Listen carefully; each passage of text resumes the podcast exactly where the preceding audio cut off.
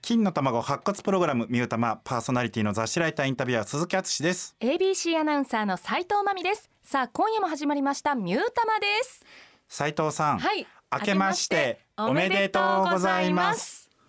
これあのよかったら雪の宿食べてください、 いや食べてたんですよあさっきまで、ね食べてましたよねそうあの途中の置いてるんですよ、びっくりしました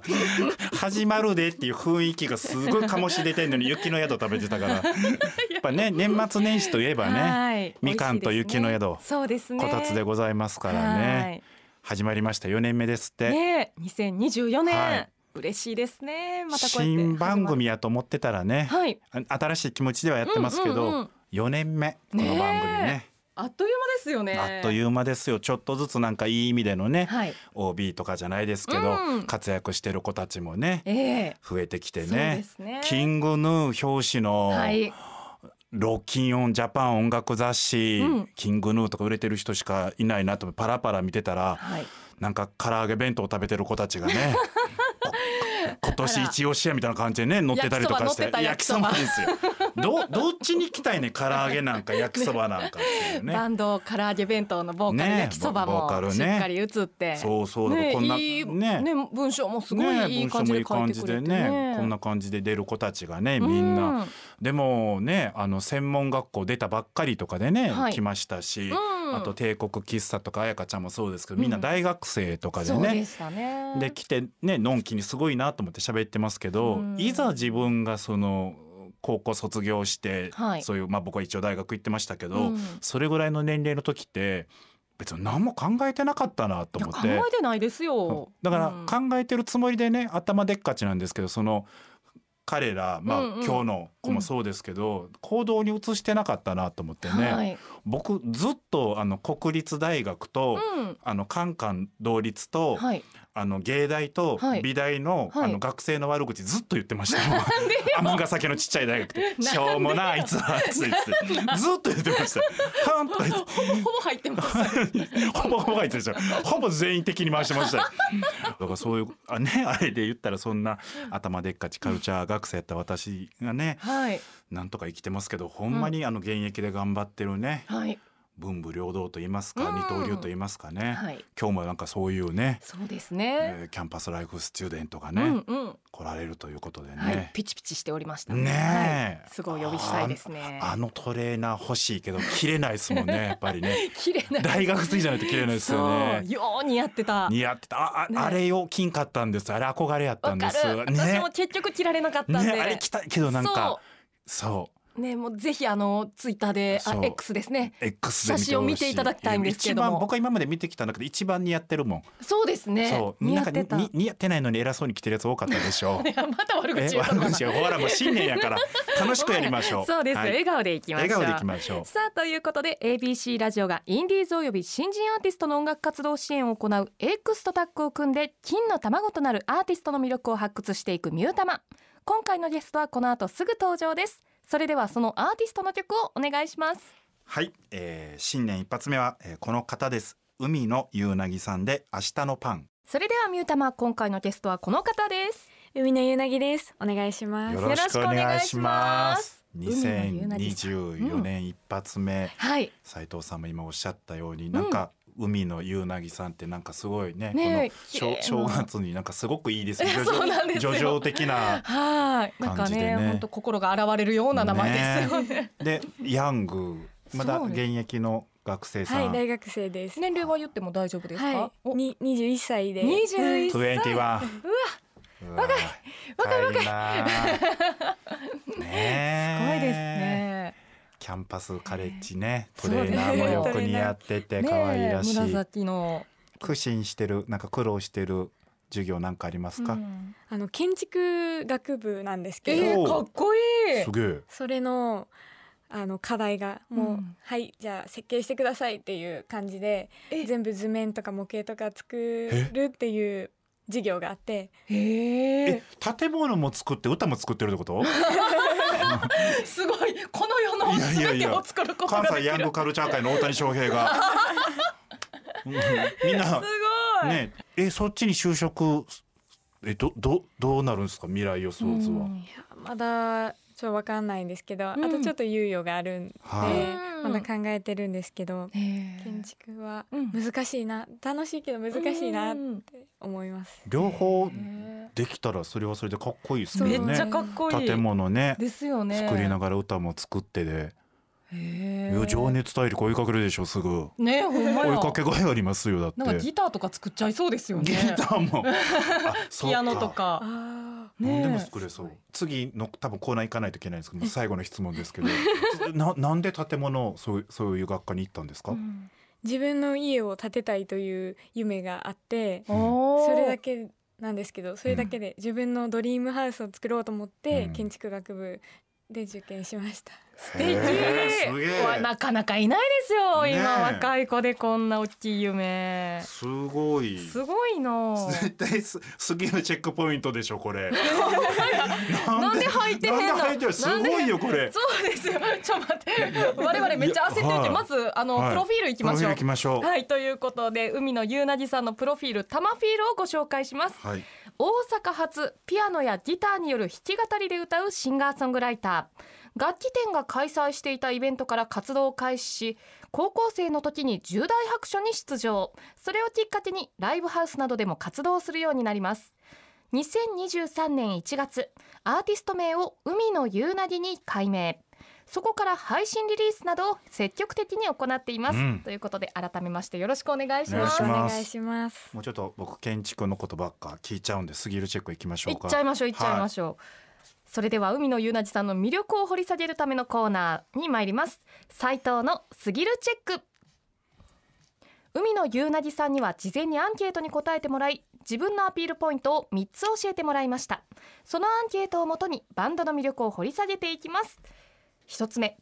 ミュージックビデオを所属サークルで作っている2つ目音源制作では卓録からアレンジミックスなどを自身で行っている3つ目大学の文化祭イベントで優勝ということで、えー建築学部は入っておりませんが、でも気になるものがたくさんこのね、3つともなんか学生生活の地続きのねえそうですねまずそ一うですつよ目なんですけどミュージックビデオを所属サークルで作っている、また作ってるやんほんまや何個作るの海野さん作りが ち素敵な作りがちへほんまやー所属サークルっていうとどういうことですかははえっと映画のサークルはいに入ってて、映画を撮ってる人がいるんですけうど、んうんミュージックビデオに興味を持ってくれて、はういん作作ってあげるよっておお言ってもらってみんなで考えてはい出演もしてもらって、はいへっえていう感じでうわ作ってます。ええう海野さんもその監督まではいかなくてもなんかその一緒に案を考えたうんりとか一緒になんか曲を解釈してみて、はいうんこういうコンセプトでいこはいうとかをおー話し合ってやってます。へえすご楽しいですかキャンパスライフ楽しいです。うわーいいなーそんなキャンパスライフ送りたかっためちゃくちゃ図書館の地下の書庫でお弁当食べて太宰読んでたわあー私船乗ってましたうわ最高やんも うどうしたいい遠な洋漁業ししてたもんえーえそうーなんでその上でねうん音源制作では卓録からアレンジミックスなどを自身で行っていると、はいあの独学で自分で勝手にやってるだけなんで、うんちょっとまだまだなんですけど卓録やってみてうんドラムつけてみてっおうていうので今回初めて配信うんんリリースとかをしてみてっていう風に今やってます。すごいな卓録とかやとねその昔はえー僕は、えー、90年代青春時代で結構流行ったんですね卓録ミュージシャンっていうのでうんうんうんその時はまだここまでその携帯とかも進化してないから結構機材ねみんな大きいやつとか高いやつとか買ってるんですけど今は結構コンパクトにだいぶリーズナブルにはなってるんですかそれとも結構ちゃんとしたやつ買ったりしてるんですかうん機材は。とマイクはうんうんちゃんとしたのを買ってみうて、んはい、ちょっと高いですよねマイクもねそうですピンキリですけど、えーはい。ええー卓録の機械っていうのはどんな大きさなんですか基本はパソコンにオーディオインターフェースをうんつないで、あーでそこからマイクなるあほーどつないでオーディオインターフェースをね、オーデおィオおインターおおフェイスおおおおオーディオオーディオオーディオインターオフェーイディオのあのおインターのフェイスですねねそうねス何ですかそそれれ素直に聞こうはもう知ったかぶりしないから ほんまやおじさんとお姉さんそっからあうのんパソコンとこうんのマイクとかをはいつなげる間のへへえでその上で三つ目、大学の文化祭イベントで優勝ということですー行っねたことない大学の文化祭キラキラしてますからねねこう文化祭イベントどういうものやったんですかがゴッドタレントゴッドタレントのはいはいその大学バージョンほうねへーを開催するのの主催をと知り合いがやっててはいえそれはそのパロディですかその本家ですかゴッドタレントあのパロディパロディあーああーよかったよかったよかったほんまにあるんかと思ったあの怖そうなおじちゃん来るかと そ思っうたで。すよへ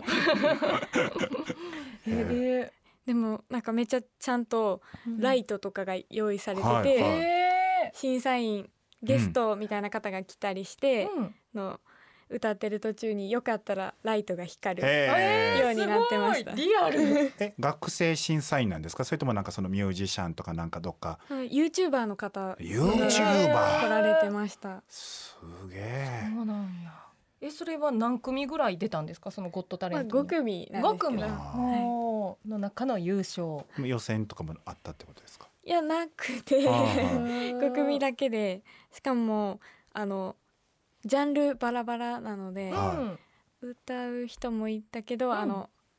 大道芸的なあージジャャジャグリングジャ的グなリングは的いなやつをやってる人がいたりうんうんしました。へえ。いやすごいですすよねごいですね。ジャグリングって絶対めっちゃ受けると思うんですけど、ねその中でもそねの中で優ね勝っていうことはもうかなり刺さるものがあったんいでやしょうそうね。やっぱでりすよねえ。へとなえるとその曲の方もね気はいになってきますよね聞。きましょうかはい。じゃあそこで一曲紹介はいはい、お願いできますかえっと、海の夕凪で銭湯私を構成する5枚ワタファイブ一昔前に SNS でよく見た自分が影響を受けたアルバムを上げてアップする私を構成する9枚これをオマージュした私を構成する5枚略してワタファイブ番組の尺上9枚は多いので5枚にしてゲストの音楽的ルーツを掘り下げていきますさあということで、えー、別紙がね用意されてますけれども非常に私も興味深いうん5枚5曲が並んでますまずいきましょう1枚目マカロニ鉛筆の春の嵐2枚目映画始まりの歌のサンドトラック3枚目テレのクジラの子4枚目小林私の花も咲かない束の間にラスト5枚目スーパーフライのビューティフルうーテンポいいいいですんねいいです ねねえあんま今まであんまそう思ったことないですけどなんかすごいいいいい感じのテンポ感 が、ねトはントントンと言いってまはしい、たけ個ど、で人も的にはテレクジラのこの発音の流れがすごい好きですどこを褒めてるんですか。いやチョイスも幅広くて面白いですね。やこれ面白いですね映画いろいのろサウンドトラックって初めて入った気がしますけどね。あ確かにねこの映画めっちゃ好きすでした、私も。も好きねいいですよめっちゃね。始まりの歌。マルーンファイブうん。なるほどじゃあ一枚目どれいきましょうかえーっとマカロニ鉛筆の春の嵐うわわおお。これ鈴木んさん知ってはる。はい僕マカロニ鉛筆結構インタビュー担当ずっとしてるんですけど、うんあのいあの新曲はねもちろんずっとかっこいいんですけどでもやっぱなんかこう思い出もあってこれが一番好きっすね、へえ。はあい、めっちゃ好きですファーストフルアルバムからなんですね。これはいつもうつい最近やと思ったら7年前うん2024年なんでマカロニ鉛筆ってそんな経ちますっけ。そうなんです よもうちょっと中堅に入ろうとねしてますほけんまどですね。これはいつ出会いました、うんうんここのバンドこの曲はと高校生の時に、うんあのライブイベントを見に行って、はいうんうん